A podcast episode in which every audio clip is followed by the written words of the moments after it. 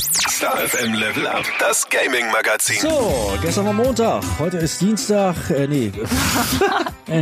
Super, Thomas. Montag, Dienstag haben wir schon vorbei, deswegen ist heute wieder Mittwoch und damit Zeit für Star FM Level Up und dein Gaming Magazin. Ey, und Thomas hier für dich wieder Ja, na, endlich. Und Thomas, wartest du auch sehnsüchtig auf den nächsten PlayStation Showcase? Natürlich. Ja, ich meine, der letzte, der fand ja im Jahr 2021 statt.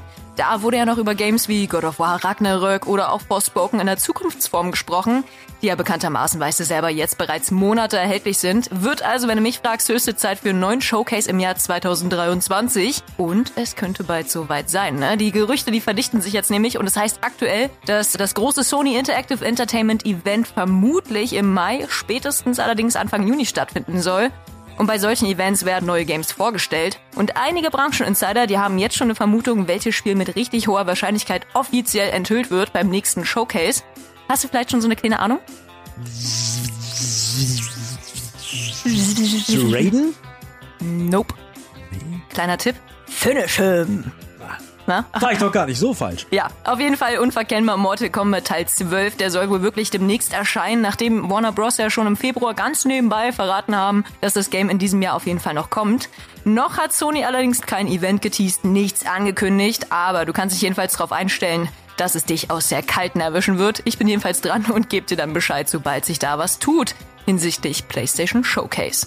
Und apropos tun, ne, die Macher von Atomic Heart haben auf jeden Fall nicht damit gerechnet, dass sich durch das Dystopie-Game so viel in der Kasse tut. Seit Februar ist das Game ja erhältlich und schon jetzt verkünden die Publisher von Focus Entertainment, dass die finanziellen Erwartungen an das Spiel einfach mal übertroffen wurden.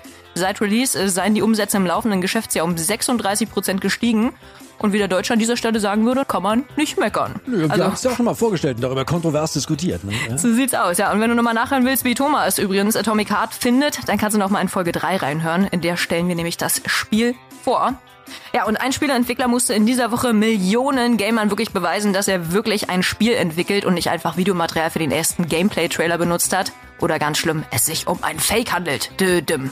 Der hyperrealistische und sich in der Entwicklung befindliche Shooter Unrecord war nämlich genau deswegen die letzten Tage im Gespräch. In Unrecord wirst du nämlich in die Perspektive einer Bodycam versetzt von so einem Polizisten oder so einem Feuerwehrmann und musst dich dann durch verlassene Lagerhallen kämpfen und auch schießen. Das hochgeladene Video wurde mittlerweile über 5 Millionen Mal angeschaut. Darunter die Kommentare That's fake, that's a video. Und ehrlich gesagt, also die Kommentare sind auch gar nicht verwunderlich. Ich muss mir das Gameplay auch wirklich einige Male ein bisschen genauer anschauen und konnte danach tatsächlich immer noch nicht wirklich erkennen, ob sich jetzt wirklich um ein Spiel oder die Realität handelt. Ist wirklich heftig, musst du dir mal angucken. Aber jetzt hat sich nach dem gewaltigen Aufschrei der letzten Tage der Spieledirektor Alexandra Spindler auf Twitter gemeldet mit einem Video, in dem er dann beweisen will, dass es sich wirklich um ein Game handelt bei Unrecord. Dazu ist er nämlich im Editor-Modus mit der Kamera durch die Wände geflogen und auch sein Entwicklerteam bestätigte auf Anfrage nochmal, in Anbetracht der hohen Produktionskosten eines Videospiels und unseres weltweiten Ruhs, der auf dem Spiel steht, wäre Unrecord, wenn es denn ein Betrug wäre, ein Blockbuster-Betrug. Daher ist es logischerweise kein Betrug. Naja, also wir schauen beim nächsten Mal auf jeden Fall genauer hin, wenn der nächste Trailer kommt. Unrecord kannst du dir bereits bei Steam vormerken. Allerdings steht zu diesem Zeitpunkt noch nicht fest, wann und in welcher Form es dann final erscheint. Was auf jeden Fall final erscheint, ist Star Wars Jedi Survivor für die PlayStation 5. Das kommt am Freitag raus, ne, für deine PS5, aber auch für PC und die Xbox Series X und S. Ja, und mit Star Wars Jedi Survivor kommt jetzt endlich dieser lang erwartete Nachfolger zum Überraschungshit aus dem Jahr 2019. Und hier wird jetzt die Story um Cal Kestis weitergedreht, weiterentwickelt. Respawn Entertainment und Publisher Electronic Arts versprechen uns zum einen eine größere Welt, die Survivor jetzt nicht wirklich zum Open-World-Spiel macht, ja, aber du sollst die einzelnen Bereiche eben weitläufig erkunden und sogar viele Nebenmissionen meistern können. Mehr Varianz im Lichtschwertkampf wird uns versprochen und auch neue Machtfähigkeiten soll es geben. Und das Ganze wird natürlich in einer spannenden neuen Geschichte verpackt sein, die rund neun Jahre vor den Ereignissen in Star Wars Episode 4 eine neue Hoffnung angesiedelt ist. Jetzt aber schon mal, vielleicht hast du ja demnächst Geburtstag, ne? Du kannst dir schon mal Speicherplatzerweiterung wünschen, denn ausgehend von aktuellen Berichten sollst du dir schon mal viel, viel, viel Speicherplatz auf deiner PlayStation 5 bereithalten. Zuletzt wurde bekannt, dass Star Wars Jedi Survivor auf dem PC runde 155 Gigabyte braucht. Die Konsolen sehen dann nicht viel sparsamer aus. PlayStation 5 147,5 Gigabyte groß, die Xbox Series fast 140 Gigabyte. Also da brauchst du ordentlich Speicherplatz. Mach schon mal ein paar Spiele runter von der Platte, wenn du Jedi Survivor spielen willst. Ei, oder wünschst Ja, du ja, halt eine Festplatte das ist direkt mit Brett. 2 Ja. Terabyte. Oder sowas, ja. Ja, ist ja der Wahnsinn. Und ich habe jetzt aber noch ein bisschen was für dich, ne? Thomas, wir wissen ja beide, der Frühling, hast ja mal rausgeguckt, ne? Der ist jetzt da, sprich der Gamingstuhl, der kann jetzt mal zur Abwechslung wieder verlassen werden. Und da bieten sich ja die zahlreichen und bevorstehenden Spiele-Events hierzulande bestens an. Ich habe mich gerade mal ein bisschen schlau gemacht und ein paar Events rausgepickt, die du auf jeden Fall auf dem Schirm haben solltest und vielleicht da mal vorbeischaust. Und spannend wird sicher jetzt schon vom 10. bis 13. Mai in Berlin. Dort findet nämlich mittlerweile zum 12. Mal das Amaze International Games and Playful Media Festival statt. Im Vordergrund stehen dabei Gespräche mit Creatoren, Workshops, Live-Auftritte von Musikern, digitalen Künstlern und austoben kannst du dich natürlich auch in den Gaming- und VR-Areas. Günstig ist der Spaß mit 130 Euro für ein reguläres Ticket allerdings nicht. Dafür hast du aber auch dreieinhalb Tage Action. Das alles im Silent Green in Berlin im Wedding. Auch vielleicht ja spannend für dich. Weiter geht's da in Hinsicht der Spiele-Events in Frankfurt am Main. Dort findet nämlich vom 6. bis 7. Juni die German Dev Days statt.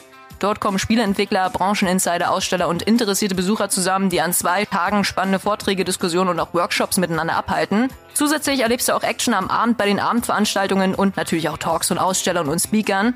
Und das Coole am Event, Azubis, Studierende, Lehrkräfte und auch Pressemenschen, die kommen for free ins Event.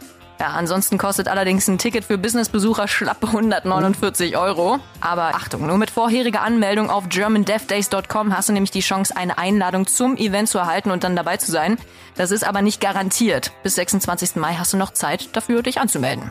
Das Event-Highlight schlechthin ist aber, wie wir alle wissen, na klar, weißt du selber, die Gamescom in Köln. Diese findet jetzt in diesem Jahr vom 23. bis 27. August statt. Fünf Tage Festival-Action mit neuen Games, hunderttausende Besuchern, Shows, Events, Gaming-Areas. Einfach das komplette Programm, das jeder Gamer einfach erlebt haben sollte.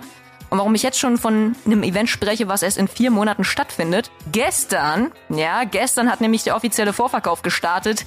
Viel früher als in den vergangenen Jahren.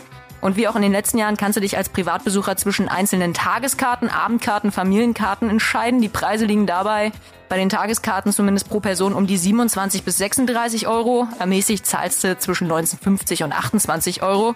Abendticket kostet 11 Euro für einen Samstag, für die restlichen Tage 9 Euro und ein Familienticket. Das bekommst du zwischen 60 und 75 Euro, je nachdem für welchen Wochentag du dich da entscheidest. Aber ich sag mal so, wenn du dir ein Ticket kaufst, beachte bitte, dass du dich zeitnah um eine Unterkunft kümmerst.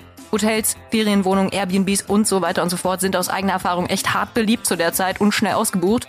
Und die Kölner Domplatte, die kann ich beim besten Willen nicht als Übernachtungsmöglichkeit empfehlen. Aber viele Kissen solltest du dir da eh mitnehmen aus eigener Erfahrung, weil du wartest an diesen Ständen stundenlang, bis du mal irgendwas anzocken kannst. Also, So sieht's nämlich aus. Solltest dich eh weich polstern. Ja, das war's. Äh, Level Up, dein Gaming-Magazin. Vielen Dank, ey. Bis nächste Woche. Ciao.